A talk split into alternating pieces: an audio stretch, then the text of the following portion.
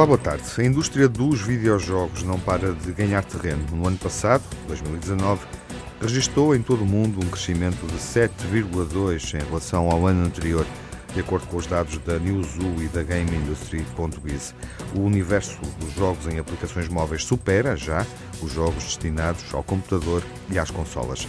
Há três anos Portugal estava em 35º num ranking dos maiores consumidores de videojogos, a China liderava, com os portugueses a gastarem nesse ano de 2017 220 milhões de euros em videojogos. E é sobre isto que vamos falar nesta edição do Ouvido Crítico. Nelson Zagalo é professor associado no Departamento de Comunicação e Arte da Universidade de Aveiro. Debruça-se sobre os videojogos, área em que tem vários trabalhos e livros publicados. Olá, Nelson Zagalo. Olá, boa tarde, Tiago, tudo bem? É interessante falarmos primeiro sobre a evolução das narrativas e das linguagens dos videojogos, como é que são hoje e que tipo de jogos é que existem? Por isso, inicialmente não havia narrativa nos jogos, não havia personagens, não havia desenvolvimento de história, não havia desenvolvimento de personagens com arcos narrativos dramáticos uh, e tudo isso foi uh, aparecendo e surgindo aos poucos nos jogos, tornando os jogos nos dias de hoje uh, muito próximos daquilo que é a arte do cinema ou a arte da literatura. Um, aquilo que nós podemos encontrar hoje nos, nos videojogos não difere dos outros media arts. Uh, são objetos complexos que não apenas requerem destreza e, e envolvimento cognitivo e processamento de, de, de soluções resolução de problemas, mas requer também uma empatização com os personagens, com os seus problemas, com os seus, os seus desafios e de alguma forma as pessoas quando estão a jogar este novo tipo de jogos encarnam esses personagens tal e qual como fazem quando estão a ver um filme ou quando estão a ler um livro. Com a diferença aqui de que têm a componente interativa e por isso podem aprofundar a sua relação com esses personagens uh, e chegar a momentos em que se confundem eles próprios com esses personagens. Porquê é que os videojogos são cativantes, eh, viciantes eh, para quem os joga em relação a outros produtos mediáticos? Aquilo, aquilo que nos motiva no nosso dia a dia a fazer coisas está, está intimamente relacionado com três grandes áreas que têm que ver com a autonomia, a competência e, e o relacionamento com o outro. E no campo da, da autonomia, os jogos garantem uma autonomia muito grande ao receptor uh, que os diferencia drasticamente de todos os outros mídia. E nesse sentido faz com que os jogos se tornem muito apelativos e muito atrativos para qualquer camada uh, etária, qualquer camada social, desde que uh, o, o, jogo em si aborde os assuntos e os temas do interesse desses receptores. Por outro lado, em termos de competências, os jogos também oferecem algo que os outros mídias têm mais dificuldade em oferecer, porque o jogador percebe que as suas competências dentro do jogo vão evoluindo, vão progredindo. E essa evolução e progressão de competências é algo extremamente compensador para quem está envolvido em qualquer atividade.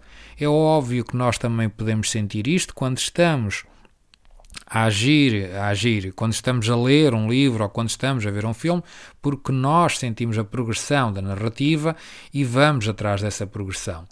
Mas é, é óbvio que se nós sentirmos que essa progressão narrativa acontece porque nós próprios também estamos a evoluir e as nossas competências estão a aumentar, então torna-se ainda mais relevante e mais atrativo e mais interessante. A imagem do adolescente isolado no quarto a jogar durante horas é real? A ligação online com outros jogadores em várias partes do mundo que muitas vezes eh, não conhecem. Quebra esse isolamento? A imagem do adolescente isolado é uma imagem eterna, nunca desaparecerá. Ela, ela não, não surgiu com os jogos, ela surgiu com a informática. Uh, já antes disso existia quando, quando queríamos uh, fazer alvo de chacota ou de gozo uh, surgia o caixa de óculos que estava no canto a ler o seu livro ou outra questão qualquer. Quer dizer, é, é, é, um, é, um, é algo figurado sem, sem propriamente relevo, não tem, não tem conotação com a realidade, nem com nada que se possa realmente discutir de uma forma séria. Porque o, o, adolescente isolado não está isolado porque está a jogar jogos, não está isolado porque está na internet ou porque está no computador. Se ele está isolado é por uma questão, uma quantidade de questões uh, que, que, o, que o rodeiam e, e, e, que o perturbam ou que de alguma forma o incomodam ou que de alguma forma o levam a esse estado. Uh, o jogo aparece aqui tal e qual como aparece a literatura, tal e qual como aparece o cinema, tal e qual como aparece o desporto, como aparecem as gena atividades que os adolescentes e não adolescentes têm nos seus dia a dias. Uh, são, no fundo, atividades que permitem uh, a que nós, humanos, uh, possamos de alguma forma escapar eh, daquelas questões uh, inescapáveis, como por exemplo ter que ir à escola, como por exemplo ter que arrumar a louça, como por exemplo ter que apanhar um meio de transporte para ir para o trabalho, uh, todas essas questões que, a que nós estamos obrigados e que nem sempre estamos muito atreitos ou interessados. Os adultos também são seduzidos por esta forma de entretenimento eh, ou esta é uma atividade dos adolescentes e dos mais novos? Em relação aos, ao público, aos públicos, ehm, os jogos, na verdade, ehm, apesar de serem vistos pelo imaginário criado pelos mídia uh, como uma atividade de adolescentes, jovens ou crianças, a verdade é que a faixa etária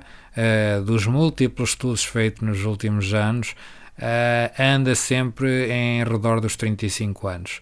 Por isso, os grandes jogadores não são uh, sequer os adolescentes aqueles que mais investem na indústria e que mais fazem manter a indústria viva.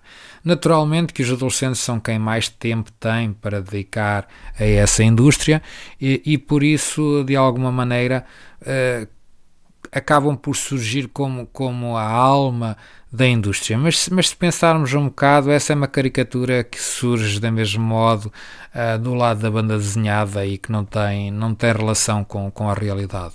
Uh, nos dias de hoje, aliás, eu antigamente costumava perguntar, quando ia fazer apresentações em público, quem é que jogava na sala. Uh, hoje em dia já não o faço, porquê? Porque as pessoas, a partir do momento que passaram a ter smartphones no bolso e que têm tempos mortos em que estão com o objeto, passaram todas elas a admitir a jogabilidade como parte da, do seu dia a dia e, da, e da, sua, da sua vida. Que conselhos é que pode dar aos pais? Desesperados com os filhos que passam horas eh, agarrados a um ecrã a jogar. O grande conselho que eu deixo aos pais e, e que acho que é o conselho mais simples, mais fácil de, de, de colocar em prática é criarem rotinas uh, de tempo. Ou seja, a questão não tem que ver com uh, ser bom ou ser mau, porque está mais do que demonstrado uh, pela quantidade de estudos que temos feitos que que os jogos fazem tanto mal como faz um livro ou um filme, a questão tem que ver com a quantidade de tempo que é dedicada a cada um destes meios de expressão humana. Ou seja, não me parece correto uh, que uma pessoa passe seis horas a ver um filme, nem que passe seis horas a jogar à bola, nem que passe seis horas a jogar um videojogo de um dia, porque qualquer criança que faça disto vida uh, vai crescer numa redoma muito limitada de experiências uh, que terá consequências inevitáveis sobre o futuro dela. Obrigado, Nelson Zagalo, pela presença neste ouvido crítico. Obrigado, eu. Uh, agradeço muito o convite que fizeram e até uma próxima.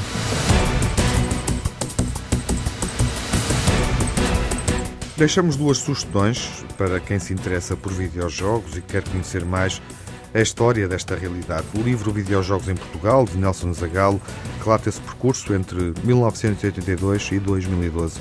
Para conhecer a história dos videojogos a nível global, deixamos-lhe outra dica, outro livro, este em inglês, Replay, The History of Video Games, de Tristan Donovan.